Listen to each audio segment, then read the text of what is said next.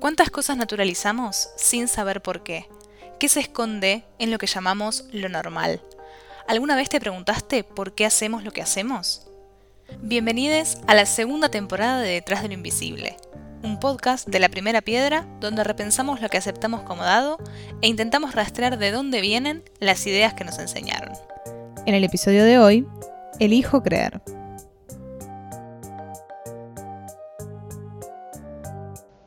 ¿Por qué se dice que este es el Mundial de Fútbol del Pensamiento Mágico? ¿Cuál es el origen de las supersticiones más conocidas? ¿Qué cábalas pasaron a la historia en el fútbol argentino? Hola a todos, bienvenidos a un nuevo episodio de Detrás del Invisible. Al igual que el episodio anterior, este está también siendo grabado durante el Mundial de Fútbol de Qatar y si hay algo que está caracterizando a este Mundial es toda la charla paralela que se está dando en redes sociales sobre las cábalas, la mufa, los rituales y todo tipo de brujerías caseras para lograr el triunfo de la selección. Por eso decidimos dedicarle este episodio a pensar qué hay detrás de todas estas acciones y pensamientos mágicos que ocurren alrededor de un evento tan convocante como un Mundial de Fútbol. Para eso estoy como siempre con mi compañera Lau. Hola Lau, ¿cómo estás? Hola Lu, muy bien, acá también con muchas ganas de empezar a hablar de este tema que bueno, como decías, nos convoca a todos en el día de hoy.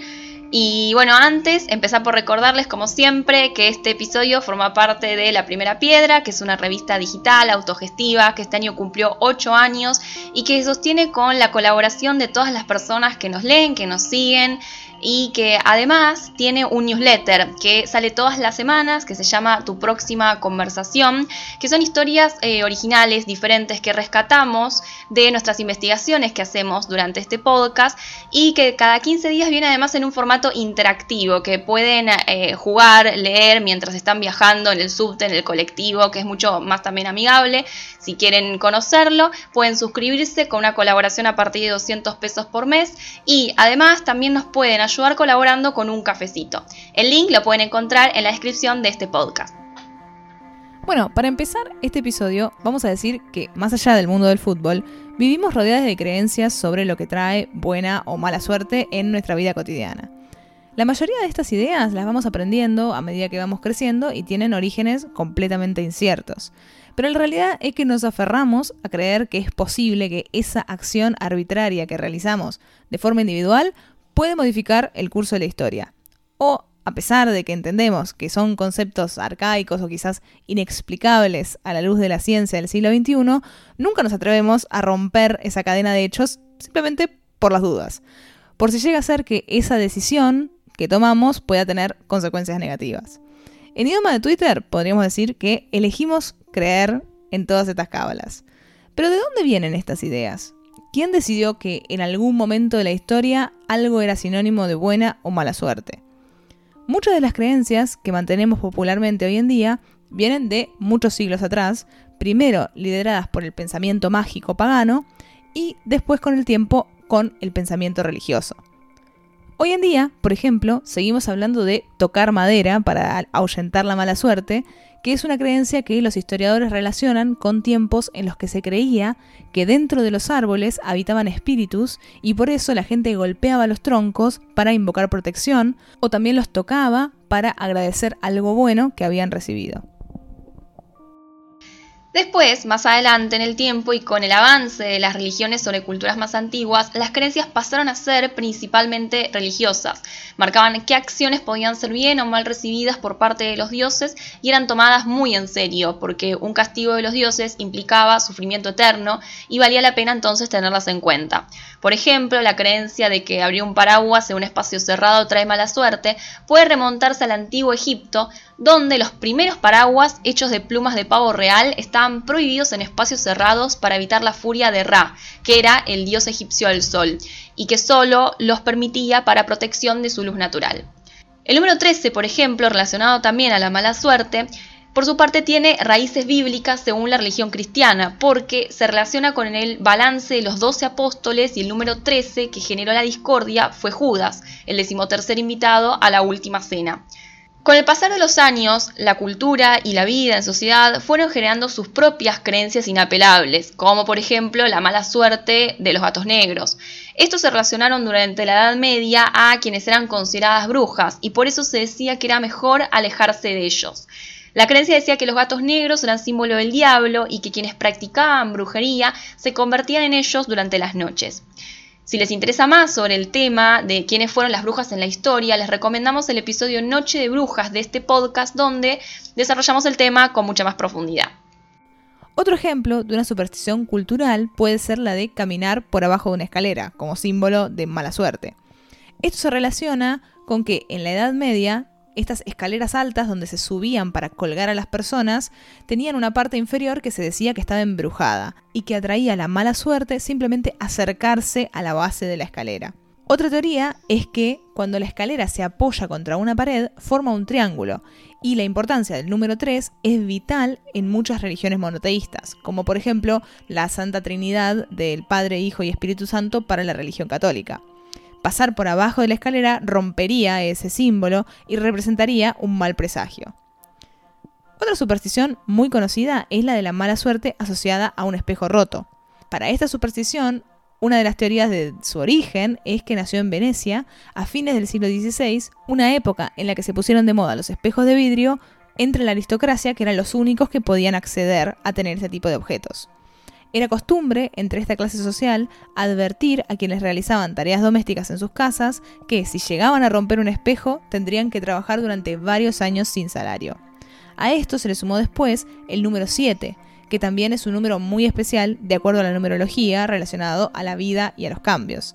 Entonces ahí salió esta, superstición de que si se rompe un espejo son 7 años de mala suerte. Lo cierto es que las supersticiones que forman parte de las creencias populares han existido en todo el mundo y a lo largo de toda la historia y se han enfrentado con las religiones como la católica y la protestante que buscaron suprimirlas al considerar las creencias inmorales, paganas o profanas que debían ser purificadas. Uno de los objetos de ataque, de hecho, eran los carnavales y las creencias asociadas a ellos. Un autor que estudió esto es el historiador Peter Berg, que plantea que antes del siglo XVI las clases altas compartían la cultura popular, además de las creencias difundidas en la cultura letrada. Pero después, durante la Edad Moderna, las élites se fueron alejando de la cultura popular, intentando sustituirla, iniciándose entonces durante el siglo XVII un proceso de represión que empezó con los proyectos de la Reforma para la religión protestante y la Contrarreforma para la católica. Este proceso terminó después gradualmente durante el siglo XVIII, siglo de la Ilustración, en el que se consolida la brecha cultural entre la denominada alta cultura, perteneciente a las élites, y una cultura popular y mayoritaria. Fue después en el siglo XIX, durante el romanticismo, cuando las clases altas se volvieron a interesar por la cultura popular, entendiéndola entonces como un redescubrimiento del pueblo y por un interés en recuperar su esencia. Más allá de este repaso histórico, sabemos que las creencias populares nunca desaparecieron y que siguen vigentes, incluso mezcladas con una parte cultural, una parte religiosa, una parte ancestral. No sabemos muy bien de dónde vienen, pero la realidad es que siguen vigentes y rigen en muchos casos la vida de muchos de nosotros. En el mundo del deporte, obviamente, esto no es una excepción. De hecho, volviendo un poco al contexto futbolístico que inspiró este episodio, podemos decir que una de las palabras más repetidas de las últimas semanas, sin dudas, fue cábala. ¿Pero qué es una cábala? Podemos decir que una cábala es una forma de materializar el pensamiento mágico, como creer que la repetición de un comportamiento va a producir algo nuevo o el mismo resultado que la última vez que se realizó.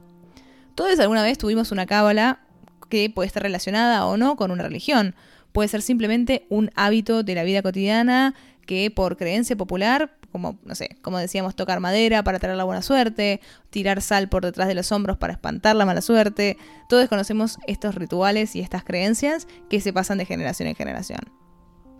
En nuestra cultura, la cábala es un tipo particular de superstición porque, a diferencia de las que veníamos mencionando, no son acciones que se mantienen de generación en generación, sino que cada persona construye su propia cábala según sus experiencias pasadas. Hay tantas cábalas como personas y cada una puede, de hecho, tomar una impronta particular que se populariza entre círculos de amigues, familiares, conocidos y el deporte, por supuesto, no es la excepción, es un mundo aparte lleno de cábalas y rituales para ganar o tener ventajas sobre el rival. Durante los mundiales de fútbol masculino, las cábalas suelen convertirse muchas veces en un elemento casi obligatorio ante los partidos, verlos en el mismo lugar, en el mismo asiento, con la misma remera, repetir lo que se estaba haciendo al momento del gol decisivo del partido anterior, son todas formas que pueden ayudar un poco a la suerte, o eso es un poco también lo que nos gusta creer. Durante este mundial se sumó algo más y que fue la particularidad de que ciertas cábalas se conviertan en rituales colectivos a partir del impacto de las redes sociales. Algunos de los posteos más difundidos de Twitter o de Instagram durante los últimos partidos en los que jugó la selección mostraban, por ejemplo, fotos de personas poniendo en el freezer nombres de los jugadores de los equipos contrarios, por nombrar solo un ejemplo. Incluso otra idea que empezó a difundirse es que este es el mundial del pensamiento mágico. De todos modos, como decíamos antes, la relación entre el pensamiento mágico y el deporte, en este caso el fútbol, no es nueva, no vino con las redes sociales, sino que tiene mucha historia y tiene decenas de ejemplos a lo largo de los años. Una de las historias más conocidas, por ejemplo, es la de Carlos Vilardo, que es exfutbolista y ex técnico de la selección nacional, que fue el promotor de la mayoría de las cábalas que después tuvieron repercusión en equipos de Argentina y también de otros países del mundo. Algunas de estas cábalas eran, por ejemplo, poner siempre la misma canción de Sergio Denis hasta la llegada al estadio durante el Mundial 86, llamar a alguien por teléfono antes de cada partido y que contestara siempre el mismo jugador, o también enterrar un caramelo en el medio campo. Y otra de las más conocidas y que se replicó en otros clubes del mundo, sobre todo cuando Bilardo entrenó al equipo de Sevilla en Europa, fue la de Quiricocho. Quiricocho era el nombre con el que se conocía un hincha del equipo de Estudiantes de La Plata en la década del 80 cuando Bilardo entrenaba al equipo.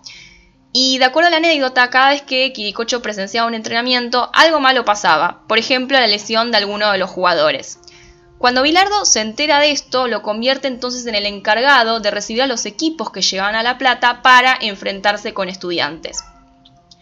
Ese año, Estudiantes se convierte en campeón del torneo metropolitano, habiendo perdido únicamente un encuentro con Boca, el único equipo que casualmente Quiricocho no había podido recibir porque contaba con un, cuerpo de seguridad que no dejaba acercarse a las personas. Cuando Bilardo llega a Sevilla 10 años después, la palabra Quiricocho empezó a difundirse como una forma de dar mala suerte al rival durante un tiro libre o un penal, por ejemplo. Y de hecho es el día de hoy que sigue escuchándose. Incluso esta anécdota resurgió durante la pandemia al poder escucharse más claramente en las canchas y con las plateas vacías.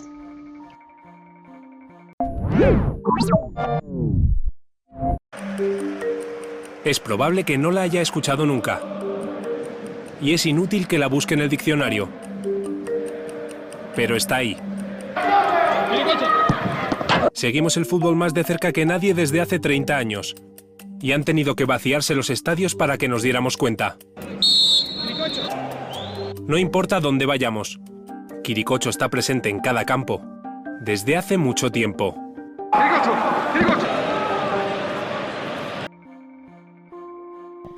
Y hoy en día las redes sociales convierten todo este fenómeno de las cábalas, la mufa, los rituales en una experiencia colectiva y compartida por millones de personas al mismo tiempo le quita un poco esta característica individual, aislada y solitaria que solían tener las cábalas para volverlo algo social. Entonces ya no es una sola persona en su casa decidiendo cambiarse la camiseta, sino que es una experiencia compartida de miles de personas que están viendo que están haciendo lo mismo y eso le da también una capa extra a la experiencia del mundial colectivo. Así que bueno, estamos estrenando este episodio justo antes del partido de Argentina, cada uno con sus propias cábalas. Esperamos que les haya servido este episodio para ponerlas un poco en contexto y entender de dónde viene esta idea de aferrarnos a algo. Em, y que les sirva también para, pensar un poco em, la experiencia colectiva que estamos viviendo en, este Mundial de Fútbol. También este es el último episodio de esta temporada de Detrás de lo Invisible.